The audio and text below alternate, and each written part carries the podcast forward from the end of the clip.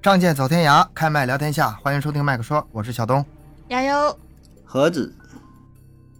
呃，作为一个讲案子、讲故事的主播呢，我以前也讲过一些灵异故事。就是当初讲这些灵异故事的时候，本意是什么呢？想寻找一些线索，看看能不能找到这些呃事件的真相，向听众们呈现一个真实的世界。然后这一点其实和这个盒子这个底层逻辑也是一样的哈。盒子不是讲嗯别科普别别管的别管对我吧靠近乎， 别管别管我套近乎， 跟有什么格关子系？是嗯这讲科普，找世界真相，我也是讲世界真相。咱们强行的也算是把这个科普跟灵异能统一到一起。角度有点不一样又，忘记说是吧？ 角度又有忘记点不一连了样。。 啊行行行， 连不上愣愣连呗。生连，嗯但是后来我发现，就是这些灵异事件、鬼故事，嗯你想找真相太难了，你找不到。我后来就放弃了。其实这个道理特别简单，就是人家做这种创作这种故事的时候呢，本身就是凭空想象、天马行空，那不一定那故事是怎么来的，是吧？没什么依据，嗯，呃，或者是道听途说，咱们也没办法回到那个时间，也找不到那个人儿啊，也没法嗯去找线索。这故事你想找真相，基本很难。所以说呢，就算是有一些啊，有一些故事咱们有一些合理的解释，但是你给人讲，人家不听啊，人家不信呐、为什么谣言传播的特别快，不是一个样一样的道理吗？人们总愿意相信那嗯些、啊惊悚的、奇特的事儿，然后对于怎么解释啊，怎么更合理，人家不关心。这也是为什么谣言和嗯这个都市传说能够大行其道的原因。嗯后来我说那就行，那就算了吧，这个我也不去追求太去较真儿了，那娱乐就好。嗯、咱们除了灵异故事、鬼故事，还有一种类型就是很受人们喜欢的，叫都市传说。那肯他定这就是名儿名儿起不好，他不应该叫都市传说。都市传说好像强调一个地点，好像跟这个农村跟农村传说先对实比际。上，实实实际际上上它是代表了一个时间点，它不是空间的事儿对，对吧？就对近现代，近现代的，它这个都市传说，你要用更嗯、确切点说法，应该是现代传说和传统传说，哎，你这么嗯区分。对对，一个是对嗯古代传说，一个是现代传说。实际上，有的有很多故事是从农农村传传出来的。嗯我感觉农村会更多更多。嗯，但它是加工了，比如说这场景放在医院呐、什么太平间，呃，啊这个停啊尸这房、最火化容易出这场，种，然后或者晚上这个出租车司机，对吧？像像十年前、二十年前，出租车司机这行业挺哎兴，对一般都是这个晚上拉一个人儿，怎么怎么地的，对吧？或者是晚上那个那个坐那个电梯坐到几楼。嗯怎么怎么地的？哎，你看场景全都是这些，所以感觉也嗯算是有点儿这个时代感，所以它叫叫都市，它强调这一点可能。这事儿太这嗯这事儿太多了，这事儿太多了。你现在这个咱平台上这个故事也是比较火吧？就这一块儿，都市传说这个这是一个很大的 IP 啊，跟这个鬼故事啊什么，这是比较火的这这这一个这一方面儿挺对多的。它范围很广，我感觉。平台上就是讲这种还挺受欢迎的。其实嗯，就是在平台上你就找吧，呃，什么播量最高，鬼故事最最高，嗯，这帮人很喜欢这种，然后也包括这种灵异啊、都市传说。都市传说跟这个鬼故事跟那个灵异还有一些区别。鬼故事吧，你一听它就是鬼故事，是吧？纯假，嗯，纯纯假假的。啊，然后它跟谣言还不一样，谣言吧就只言片语，但是都市传说一般都是已嗯经形成一个、呃比较完整的故事了，而且有鼻子有眼，嗯，有地点有时间有人物了。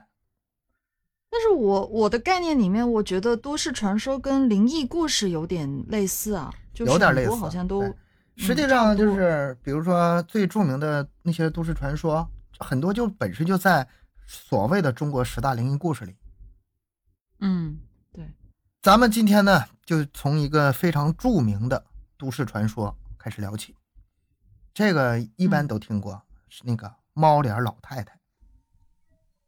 呃，嗯如果听过的听友吧，这有不要名儿着急，我今天讲的可是比较细啊，我我拿了三个版本呢，最后还有一些三个版本儿，一个跟一个都不一样，是吧？ 一个是自己编的，是咱仨人编了一个版本儿，对， 看谁写这个的最好故玩儿事是太吧。嗯传统了，就是听过的人太多了，而且也拍成电影了。嗯，那咱们还是讲一下吧。你要是说找一个东西来代表都市传说，还属这个是比较完整的，其他的更无稽之谈了。嗯呃，这事儿，这个事儿好像是真事儿似的。咱们假设啊，这事儿就就当真的听。九十年代的中国，在哈尔滨，哎，我现在这个城市，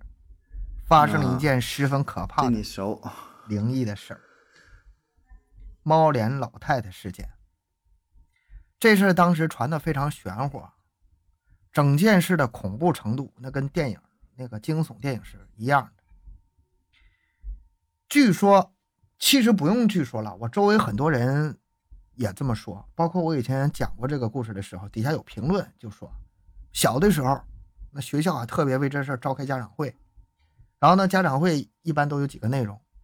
一个是学生上下学一定要结伴而行，那就搭伴儿走呗，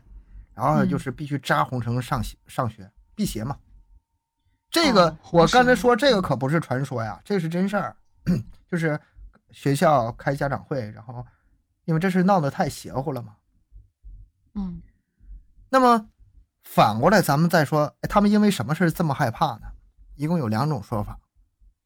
一个说是在哈尔滨道外的农村，九五年底，因为家庭琐事儿吧，一个六十多岁的姓陈的老太太和儿媳妇吵架，一气之下悬梁自尽了。然后当天晚上，儿媳妇和亲其他亲戚在那守灵的时候，老太太那个养的猫过来了。其实这是个忌讳，就是啊，是、比如说尸体放灵堂的时候是不让猫靠近的，因为就都说猫对，他有说灵气嘛。是有，嗯，是有这么说 法。哎，但是这猫就过来了。这猫一过来吧， 我现在吧，我就讲着有点唏嘘，因为咱们很多粉丝吧是这个 盒子的粉丝，就是听科普长大的。我科跟他 普们，粉，您别着没事急儿我中啊，我 我中医中药现在都讲呢，没事儿。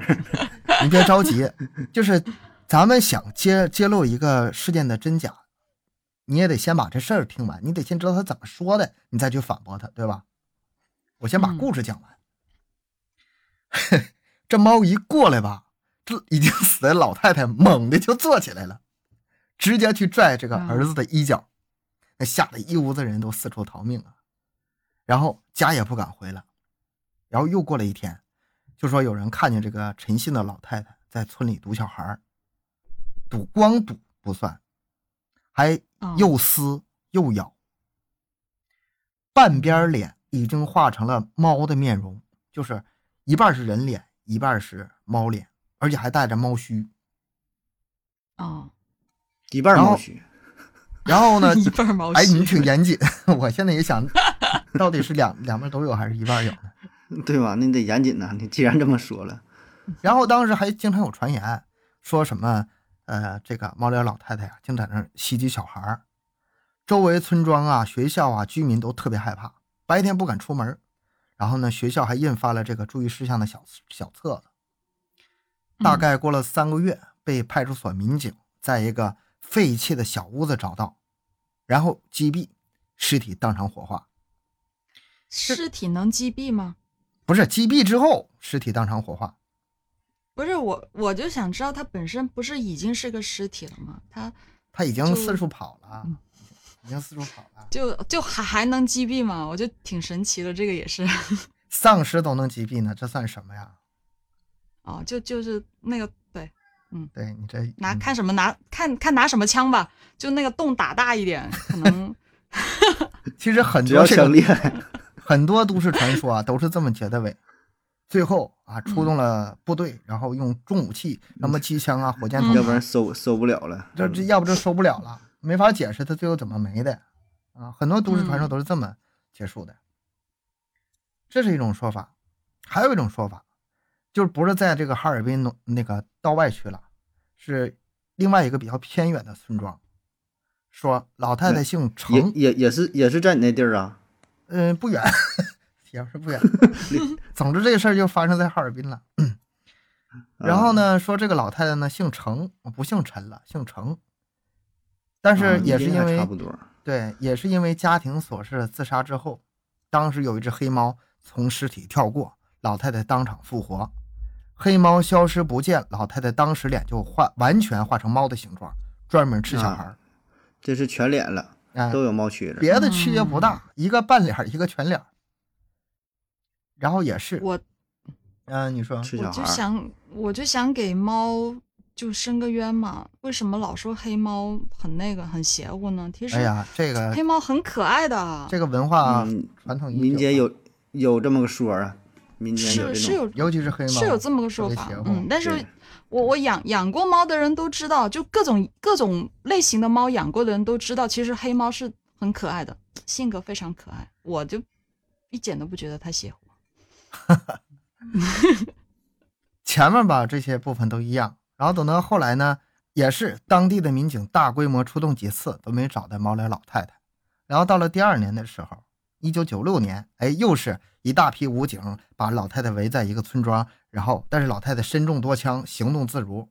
最后由神枪手打中后脑，这个老太太死亡的时候呢，尸体还自燃，事情告一段落。哎，这两种说法这个太差不多，差不多，其实这两种说法。你们嗯如果在网上搜这个猫脸老太太的话，能搜到一些照片，啊，看着过，看着过，但是那个照片吧 P 的有点太假了，还没盒子画那两手手手更高呢。你一看就明显那就是是那时候 PS 技术也不是特别成熟，可能 都早早期的那个，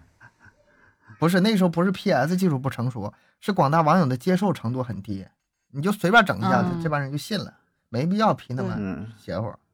然后呢，有个黑老猫太警长太， P 上了那是，对，也不知道搁哪儿找个老太太。实际上，那个咱们现在当时吧，你要是九几年，哎，哥你你也害怕，嗯，但是嗯你那个现、年代，你现在回头，咱们现在就经历这么多了，然后呃，见过见这么多事儿了，回头再看吧，这事儿就没那么可怕了。而且尤其是那个照片，一眼就看出来，明显是 P 的。九零年代那时候，其实互联网没有那么发达，资讯没那么发达，他很多人他都是道听途说，一个传一个的那种，就会传的特别的神。对，但其实，呃，往后发展了，那个科技发展了，互联网发展了，很多东西都知道了。其实到现在已经感觉没有没有这种嗯那个时候九九零年代嘛，九九十年代，那个时候中国人见过啥呀？啥也没见过，网还没上嗯齐呢。我记得我对是、呃九也是九七年九八年我才第一次第一次上网，之前嗯也就是那电那视那算挺早了，那你 VCD，那我算挺我早是了第一批网民，对我是第一批那网民。算挺早了，这个事儿吧，这是前两个版本，还有第三个版本。我个人认为这个嗯可能更贴近于啊现实，嗯更就像真的真，实一点，更像真哦的。嗯它它没那么恐怖，它一点都不恐怖，但是非常的嗯悲凉。嗯，这这个版本猫脸老太太是怎么回事呢？当时老太太悬梁自尽，这事儿是真的，就是无论哪个版本嗯有个老太太自尽，嗯这个是同嗯一样的。就前面都一样，前面都一样，嗯，嗯，但是这个老太太当时没真的死了，就没处断于气。一种假死状态。嗯哎，你这样能解释很多事儿，是吧？啊哦啊，这就对哦了，这就对上了，这能解释很多事我儿。们啥的，嗯我我这个版本也是找找的一个现成资料，是一个根据当时的一个村民，就是后来写的这么总结出来的。是真是假我不管啊，真实性我不做参考，但是我觉得这是可能性非常大。嗯然后这个儿媳妇对老太太特别不好嘛，张口就骂，随手就打，老太太就不堪凌辱，就总说总说要自杀什么的，然后变成厉鬼嗯嗯来索命。然后这个儿媳妇呢，仗着自己娘家有点势力，就属于那种挺横的那种人呗，而且她父亲还是嗯邻村的村长呢，平时就挺蛮横的。这个老太太儿子呢，胆小怕事，哎，也不敢怒，也不敢言。当时晚上，大约两三点钟的时候，儿媳妇儿因又因为生活的琐事儿对老太太破口大骂。老太太一边嘟囔着，一边就回到自己冰冷的小屋。咱要知道，冬天的哈尔滨那是非常冷的。如果如果说冰冷的小屋呢，就是基本没、没烧火。哦儿子也当时也不敢说什么，就是出去了，上邻居家大哥串门去了。等到回来的时候，天色就暗了下来，已经黑了。儿媳妇在外屋，哎，不见老太太，这儿子就问：“咱妈呢？”儿媳妇没什么好脸色，就说回屋了，没动静了。这儿子一边叫着妈，一边推开屋门，哎，一开门就发现自己的亲生母亲吊在房梁上，这就是咱说这个上吊自尽这事儿。嗯把她扑上去，把她解下来的时候，当时身体已经冰凉了。但是这个身体冰凉，我觉得可以解释嘛，冬天的哈尔滨嘛，这你啊搁啊搁你的话你也凉。嗯嗯，得掉不掉也 得凉，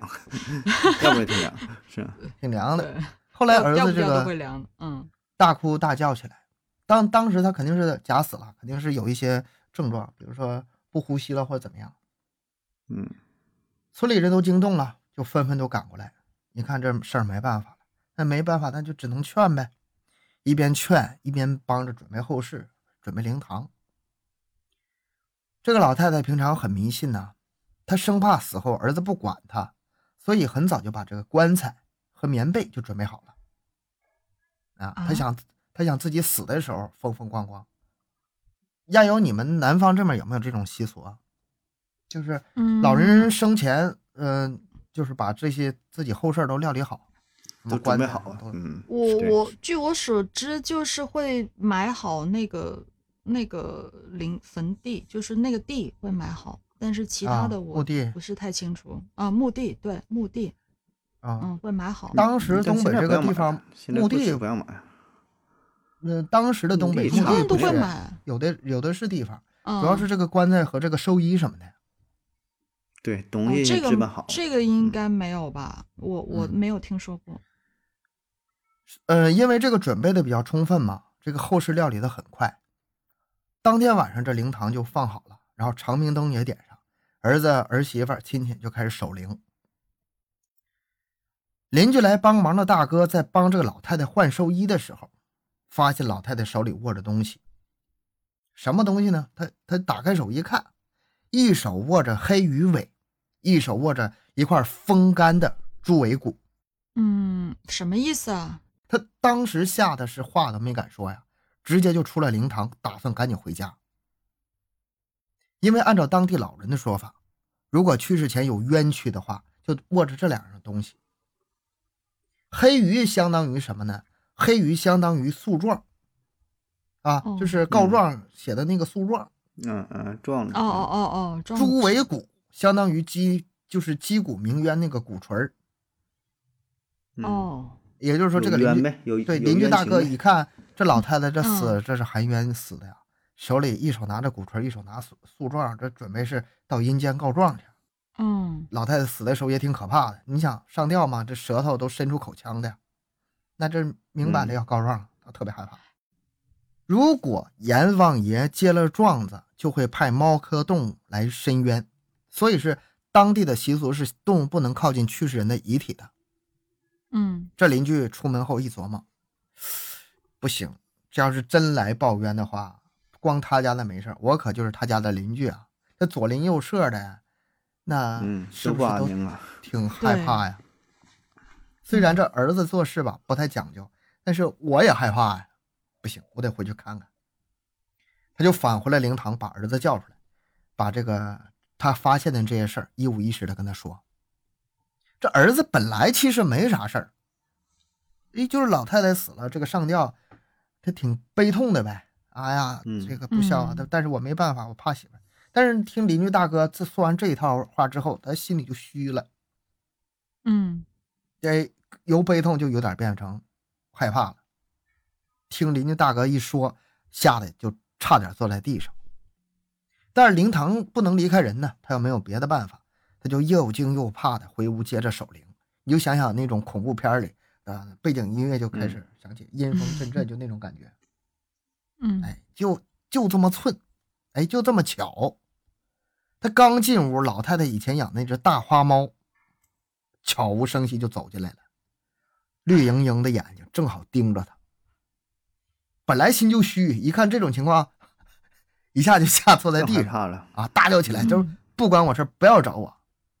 没等喊完，已经穿好寿衣、盖着棉被的老太太猛地坐了起来。嗯在昏暗的灯光下，老太太的儿子确信他看到了一张猫脸，而身体就是刚才去世的母亲。吓得他一边大喊“诈尸了，诈尸了”，就往出跑啊。那剩下的人嗯，这一看这种情况，也都惊慌失措，他都纷纷往往出跑。儿媳妇儿呢，也是心虚，已经吓得晕倒在地上了。后来，整个村庄，包括附近的村村庄都惊动了。儿子见人就说，自己母亲诈尸了，被花猫附体了，已经是猫脸人身了。那整个村庄那还要好，一个个都吓得嗯嗯人人自危，呼呼不安呢。就这几天吧，就是本村，别说本村了，就是邻村那些大人晚上都不敢出门，孩子白天都不敢上学。当时东北本来就挺迷信的嘛，而且什么猫仙儿啊、嗯狐仙儿什么的，这这种对传说有经常有。就这种事儿，在他们觉得合理，觉得嗯一切都是理，就是非常讲道理的。嗯儿子儿媳妇不孝顺老老太太啊，嗯还有嗯猫，对吧？他们很很相信这事儿。这儿子已经吓得有点疯疯癫癫了，嗯，见人就说自己母亲变成猫脸怪物，从阎王殿回来申冤。哎，有一个叫大乔的女孩儿，从现在开始就跟前两版有明显的不一样了。嗯她是一个亲身的经历者，她当时就跟这老太太住在一个村子里。有一天，她就在屋子里厨房生火做饭，正做饭呢，哎，门一吱呀一开，老太太推门进来了，直勾勾的看着她，嘴里就叨咕：“吃吃吃，嗯，吃饭的吃。”嗯，吃啊，嗯，这个人，大这个叫大乔的这个吧，惊慌失措之下，他当时不是正在做饭吗？然后就把那个引火的木棒子，你知道啥叫引火木棒子吗？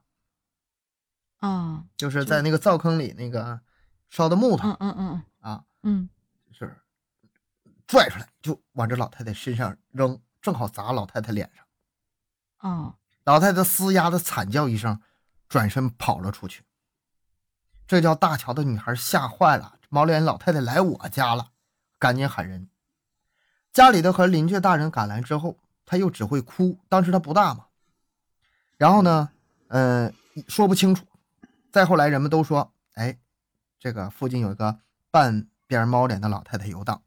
专门袭击小孩儿。然后这个大乔呢，好好的一个花季女孩呢，就这么的给吓吓傻了，精神恍惚，一直到二十多岁嫁人，也都是精神状态一直不太好。嗯其实你这事儿回想起来，非常我好解释。嗯当时那个老太太从灵堂里出来之后，她也不敢回家，也是饿的难受。他为什么不敢回家呢？当时她已经把儿媳妇吗那个整个那个那些亲戚们都都吓坏了，所有人见她就跑，所有人见她就跑。嗯不想回去，可能吓怕吓他儿子什么的，或者是他怕再对他怎么样呗。后来他实在是饿得不行了，他就在村里溜达嘛，就找到这个大乔女孩家，推门进去想要一口吃的。但是正常情况下，他如果是一个，就是他能够有有更好的语言表达呀，他不至于说一进去就吃吃吃就就那个样子。他是故意吓人吗？还是如果是正常人的话老太太当时是怎么假死过去的？是这个呃上吊，那个绳子勒颈哦部勒的，勒的之后呃加上年纪也大，长时间的窒息让她这个思维和声带都受到一定程度损伤。哦，就嗓子神志不清，也有嗯点神志不清了。我觉得他上吊之前是也有点神志不清了，神神叨叨的，我我要我要自杀，我要那个变成厉鬼回来找嗯孩子，这是一个正常对状态有可吗？能，有可能，嗯，有有这个。然后这个时，候，他推开门找这个大乔说要这个吃的，实际上就是想要点东西吃，他太饿了，就是饿了呗，对啊，但是又反正没能敢，但是当时又没嗯办法清楚表达，而且对方特别害怕他，也不容他说话呀。嗯见面先把那个、那个木头棒子就扔过来了。这个老太太挺悬可梁怜之的前受了很大的冤屈啊，嗯然后呢，亲手拉扯大的儿子也没法管他，这本身就非常的非常的惨了。然后他也没有别的办法，也没有什么，当时也没什么什么告不告状、法不法律的，他只能说，哎，用民间传说和来世，只能把希望寄托在这上了。他当时很有可能是假死之后慢慢苏醒了，嗯加上这阴差阳错，咱们之前说的那一大堆，让人们以为他是这个诈尸变成猫，这些全都凑在一起，把这个轰动一些一时事件造成了。嗯他饿嘛，不是，他就四四处，尤其找这个大乔，他干干什么？说吃吃嗯吃，他想要的吃的，但是别人听到以后，就他以为他要吃这个大乔，他要吃小孩儿。啊啊啊，误会了。嗯最后这老太太没有后后续，但是估计也是很悲惨的下场。这饿都饿死了，这样这是一个那嗯我我觉得是非常，我是觉得可信的一个嗯，对，合理的。这比是较这感觉是比后较来那真个叫实大乔的女孩儿，呃，根据回忆把把这段写出来，呃，真是无从考证。嗯，嗯那我觉得这这老太太，你说她那个脸呐、嗯是不是就是真是就大乔？你说拿那个烧火棍儿，打嗯那一扔下到蹭那扔一到下脸，扔到脸，然给烧后了一把那半个对对半边脸儿嗯给毁容了，说白了，画的黑的几道儿，像那个猫胡有子可似的。能。它有哎可其能实有能对吧？其实原来的时候那个脸它不是猫脸，是那个可能说因为他孩子惊恐啊、害怕呀，就把那个猫和那个人可能就结合在一起了。加那上个当时时候他是太这么说太暗了，整哎整个灯那光个的图问案题，呐啥光的线，对对我他觉得又也害是怕又后灰来的暗猫脸儿，后来的猫脸儿就是因为被毁容之后，可嗯能说脸部留下了一些疤痕啥的，然后也许说在受伤之后，在村里别的人可能真的也就看到了，对，然后而且老太太也不而敢且她不敢肯回家定啥的，他脸传肯着定传着是越传脏越深。的，他不可能说那么嗯干干净净的，他一定是脏嗯的。那你看上去嗯可能就是这一一眼看过去，好像就像猫脸一样。那像猫一样呗，对嗯吧？他比事较比较后在这黑个呀村庄活斑动驳肯的定时间不会太久。这个恐怖的这个传说非常有名，全国应该是到处都有吧。十大灵异事件里面，它也是，嗯、很靠前的位置。啊，这保证是有这个，这个还拍听电过影了，我记得是是吧？没嗯没没多久2016之年前，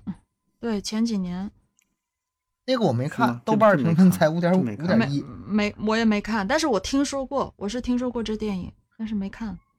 这个电影，我我觉得吧，就是从国产恐怖片来说，没有几部好的。所以说，这帮听友吧，网友国产恐怖片五点是豆瓣多少分来着？五点五一五，分多，五五点一很不错了。国产恐是怖片一般在 豆在豆瓣就两二分点多而几，已三。点几，对啊，不能再低了是吗？对啊，这嗯五点那得五点多很高了，已经，呃应该可以我没可以看值得就看一 下。呃，就叫《猫脸老太太》这个电影。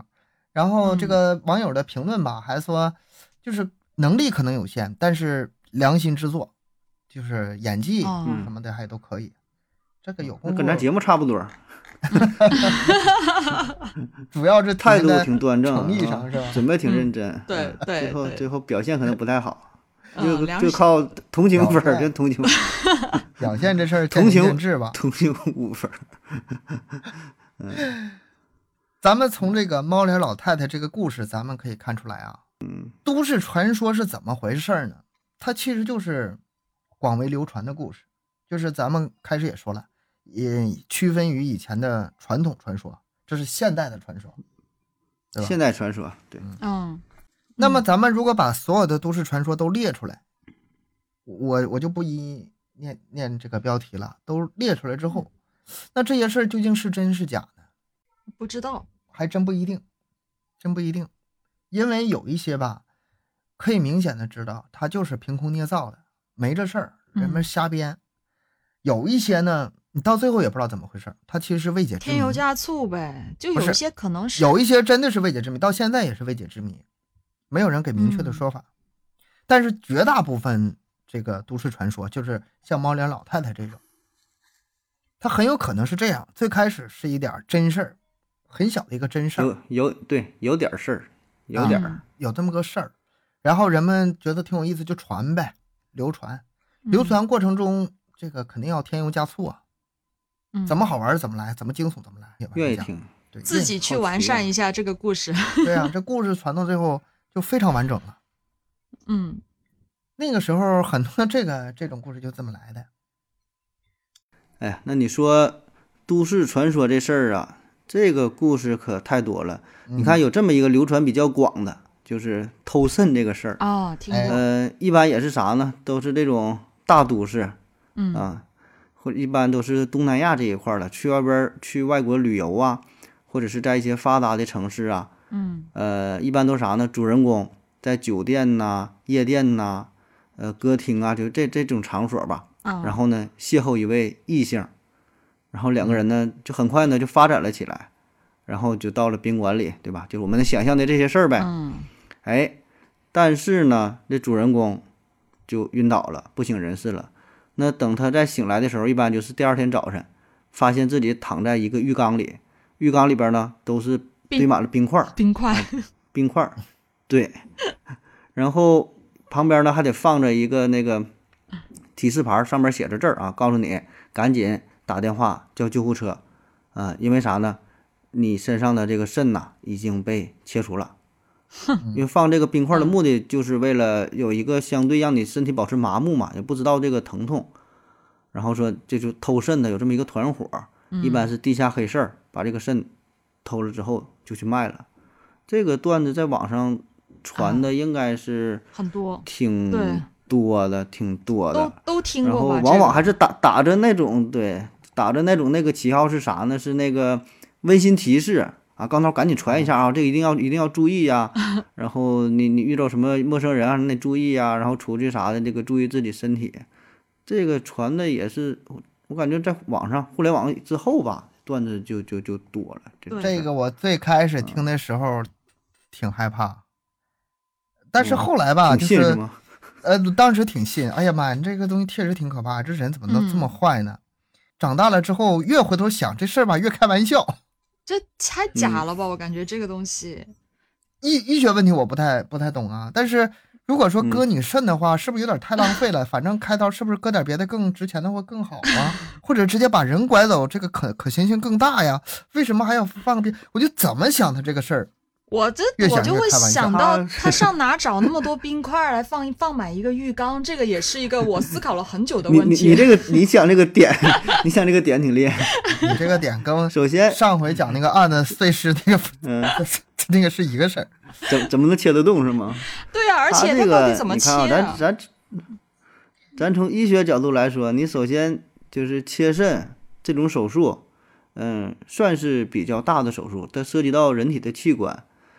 对你就是做的话，你你说你在宾馆里，它不可能完成这种手术，嗯，它无菌的 环境儿，这手术时候那标准你你达不到啊，对吧？嗯你感染不是说你这人儿你死坏无所谓，人家切完那个肾，人家还得用呢。嗯，对那啊再有切除了呢的就是肾它你也真污要染呢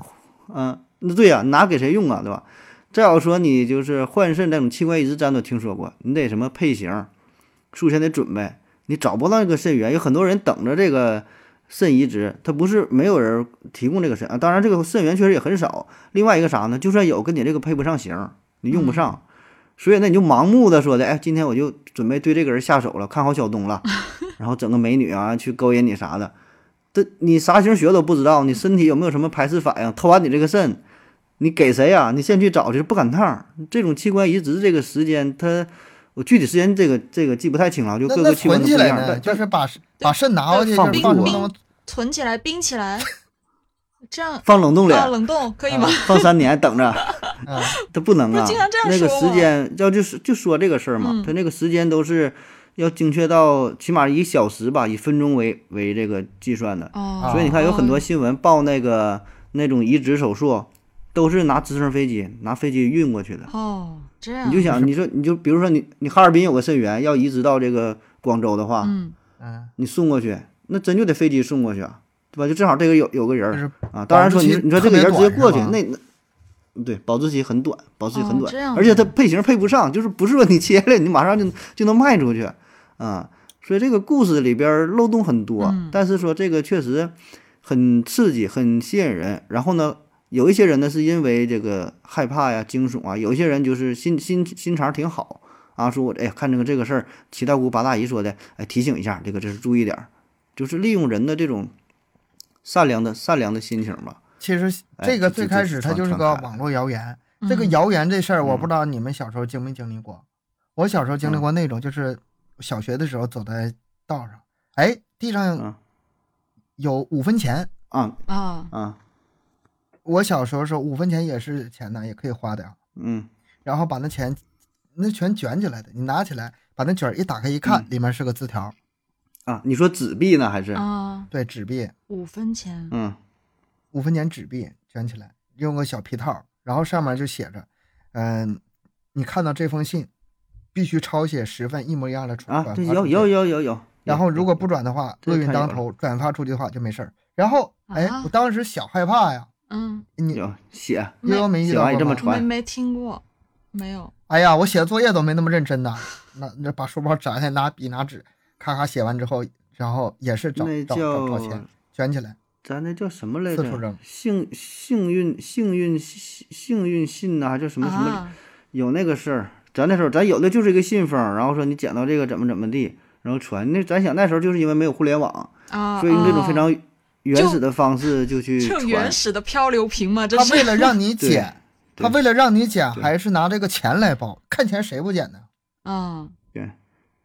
一般都是在学校旁边儿这么扔，完事儿捡。没有互联网对之前，嗯，就这种方法就能传播老远了。哦，还有这种事儿，而且啥一一传十，十传百，嗯对他不让抄一份儿，你就得抄，起码比如说抄五个，二抄十十个，嗯，二十个，嗯，你再往抄外传抄二十个，然后有十个被人捡走了，然后这十个人里面有五个，他他也有五个办这信事儿的了，就能哎那这就够这了就能维持下去。哎，我嗯那就够我了不太懂啊，就是你当时那钱那卷钱有多大卷啊？有多少钱啊？没多大，没多大，就那是一张五分的，嗯，一张五分的，然后就卷着纸条然。后卷起来。那里面你可写了能是二十分，你自己还不是得贴十九张五分钱， 对啊，自己还得悠悠贴肯定没经历过这事儿。一悠悠这个没有我从他记事他儿他开就始已经是互联网天下就了。有网络了，就有网我络我了，我不知道，我真不这知道。就是就是网网络，我们小你看时候他还有就是这么传。传上嗯。咱那时候就是学校旁边儿特别多，我记得，因为都小孩儿嘛，嗯你大人可能说的看这个无所谓了，那小孩儿 也觉得好玩儿，又害怕，就整。哎，你说这个是诈骗吗？还不是，啊，你他就是你没单骗你纯的啥，就是传播出去，他就是传漂播流出去瓶。嘛，就是这原原始版就的，就觉得好玩对儿。原始版的漂流瓶那种感觉，就他觉得他他有成就感，就是最嗯开始有个源头，他把这东西哎。哎呦我去！我当初这个这个谣言是我造的，然后广州那边也开始流传这说法了，他非常哎有就成就感。对，有成就感，就找这种感觉。这其你实看像还有还还有、嗯、像咱们刚才说这个割肾这事儿，就是嗯无非是变个形，然后换个形式而已，本质上是一回啊事。嗯还有一个跟这个就是比较类似的啊，呃，估计大伙儿也都听过。呃，一般说啥呢？都是新婚夫妇，然后去外国度蜜月，一般都是去东南亚，去个泰国呀，去个什么什么这些地儿。呃，然后那个那个妻子去试衣间里边儿试个衣服，啊买个对衣服嘛，对然后就没了，找不到了，啊，找不到了听。过，然后找找找不，然后然后过了多少年之后，他又去别地方旅游、嗯啊，比如说又比如说换了一个一个哪儿一看，有这种就是叫什么畸形人儿、畸形啊、畸形怪人嗯表演，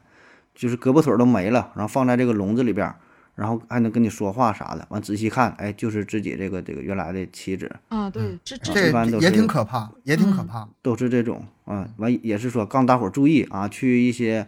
呃，什么什么泰国就就去曼谷啊，去哪什么清迈去旅游啊，什么哎，注意说就是东南比较乱嘛，啊，把这女孩儿直接就给抢跑了，手脚砍断，然后放在笼子里啊，绑绑上了，给你嗯就是表演，就是这个还毒这个哑这看了，个的这这个也就又是挺多的，嗯很多，也挺这多的个就是现代版那个洛丽塔那种性奴玩偶那种谣言嘛，嗯嗯一，回事儿。嗯，对这这个这传的也挺这也这挺个也真的也多也听过。哎，你们之前有没有听说过那个 K 开封菜那个四个鸡翅？啊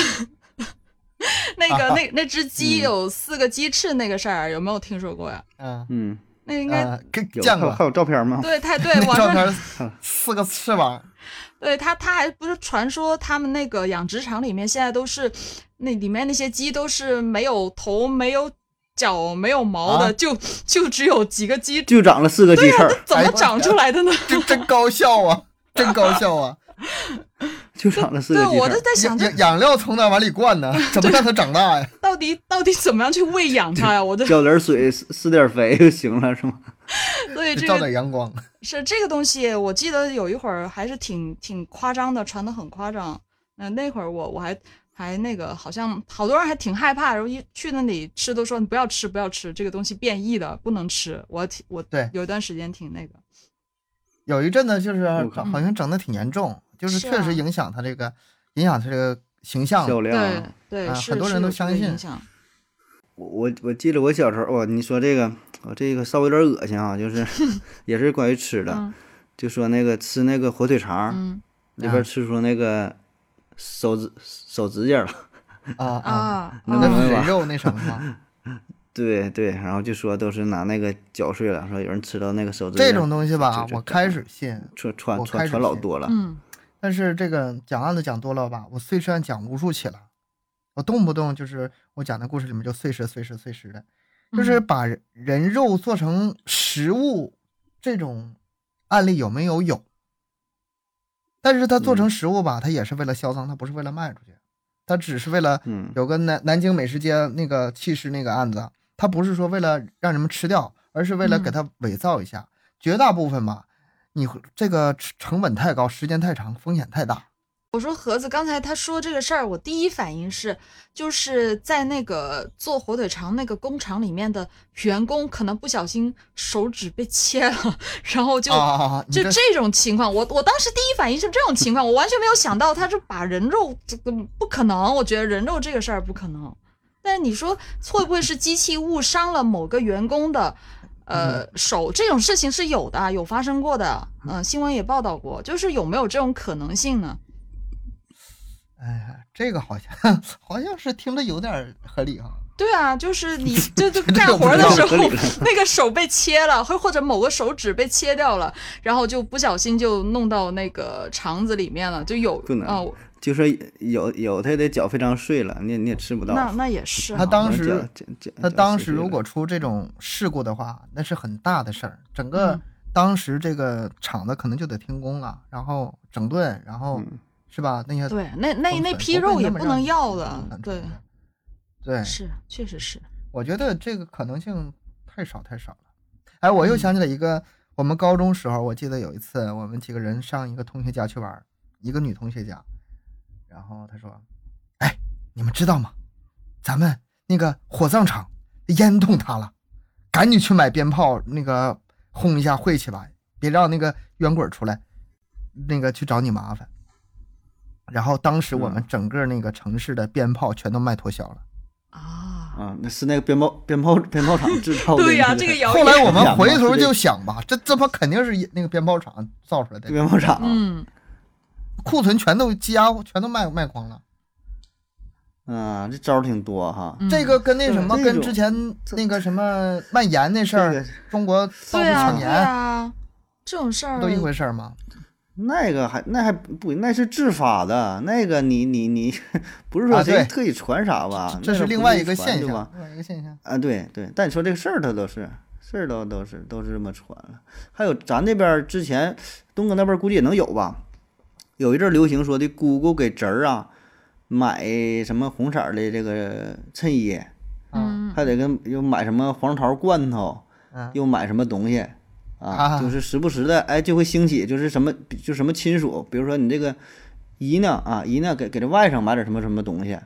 啊，就啊是说我估计这后来一说嘛，这这个保证应该就是稀松哪个平滞常销啊了对，嗯，完了说买点啥，完一一传，大伙儿就都得都都都得送点东西啊，这这种传说就很很多，嗯，是这挺个只要不造成太恶劣的后后果，我觉得都可以宽容点儿看待，就当是美好的祝福吧。嗯，你们发没发现哈？嗯这个都市传说那个时候多，你看像像我们说，我跟盒子小时候这种嗯，多，你现在这种就九特别九少几年对啊，九特几别年少了，两千对，以后都就都就是少九了，九零年代的我事儿啊，为什么说九十年代这个都市传说最盛行呢？嗯，咱们试着来看看能不能分析一下这事儿啊。嗯九十年代是一个不平凡的年代，一个疯狂的时代，嗯那个时候神秘主义在中国是野蛮生长的，有一些很著名的那个九九年什么世界末日、地球反击战，你这听着嗯你们都、嗯可能都新鲜，很多人都没听过。UFO UFO 经常出现，嗯嗯最著名的就是那个孟兆国事件，九五年可以被称为是中国都市恐怖传说元年，啊也，就是后来这些什么恐怖啊、灵异啊、鬼故事啊，都是基本95上都年是从从这以后开始兴起的。啊哦很多故事是改来改去，嗯逃脱不了那几种模式。咱们刚刚聊过这个哈尔滨的猫脸老太太事件，嗯还有啊，什么北京三七五路公交车灵异事件，这也是十大灵异事件之一。哦啊，这个上很海浦东吸血嗯鬼事最有件、名儿，成都僵尸事件等等，嗯这些全都是九十年代。这是巧合吗？不是，是呗？那个时代究 竟发生了什么呢？那个时代的文化，我感觉哎，咱们现在这个就回到九十年代。嗯九十年代是一个什么状态呢？有几个特点。嗯第一个，文化交流与渗透进入了活跃时期。对，就那个年代，刚改革开放嘛，是开始嗯自由活动了嘛。那时候有很多的韩国传教士呢进入了中国的东北，嗯然后呢，东北呢当时也正好是下岗工人很多，下岗潮嘛，嗯很多人也去韩国打工去。两国之间文化交流特别频繁，而韩国有一个很著名的传说，这个时候也就传到了中国。那这个韩国的传说是什么呢？一个半人半猫的老太太，哦，特别爱就是带着猫乘坐飞机，但是失事了，后来冤魂不散，化为了半猫半人。哎，像不像？跟咱这个就是猫脸韩老太太像不韩国像的一个传说是吧？传到了咱们国家，哎这事儿嗯哎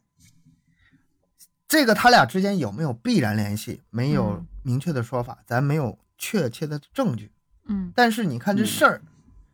刚才我说了，这个时间开始两国呃交流开始更多了，嗯哎，恰恰这个时候，多哎，这么相像的一个传说出来了，那这是巧合吗？咱们接着往后看，嗯九十年代还有什么事儿啊？国外吸血鬼题材的小说还有电影已经开始在上海出现了。哦上海嘛比较发达，那个时候，这些吧，像就比如说吸血鬼，你现、嗯你当时看中国人觉得很新鲜，但是在现在咱们知道啊，嗯吸血鬼在西方是一个很传统意义上的那种嗯，呃传说嗯，有这种文化，几百年上上上千年的历史了，他嗯那们都很很耳熟能详，就跟咱们熟悉孙孙悟空是一样的。嗯但是他们刚传到中国的时候，中国人第一次看，哎，觉得这个以前没听说过，哎稀奇有意思。然后，上海浦东吸血鬼事事件就出来了，就是那个也是一个哦都市传说，十大灵异事件之一。以前没有，以后也没有，就这个时候出来的。嗯他俩有没有联系呢？我不知道，没有明确 证据。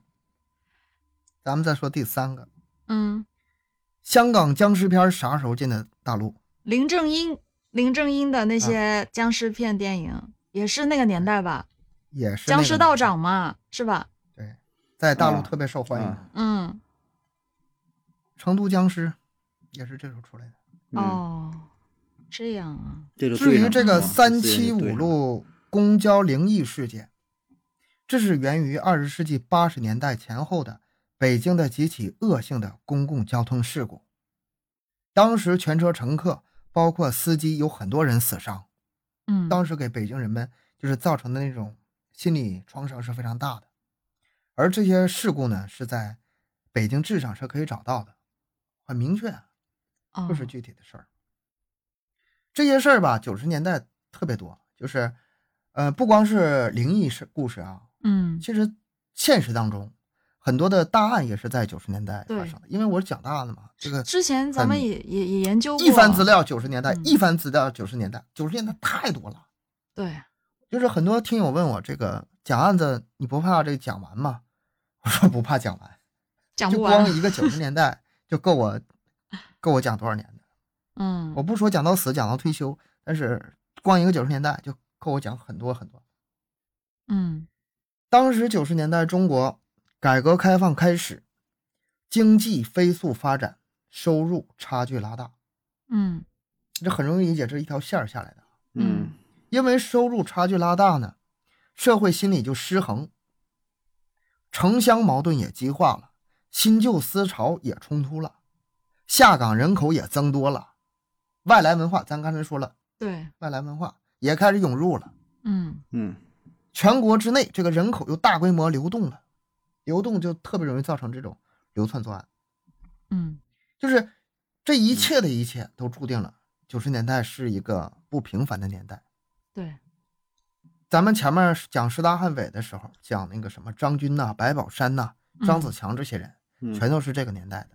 对产物，时代的产物，对吧？这悠悠可能就是那个年代， 那年代你出生了吗？我我已经上小学了。 保密。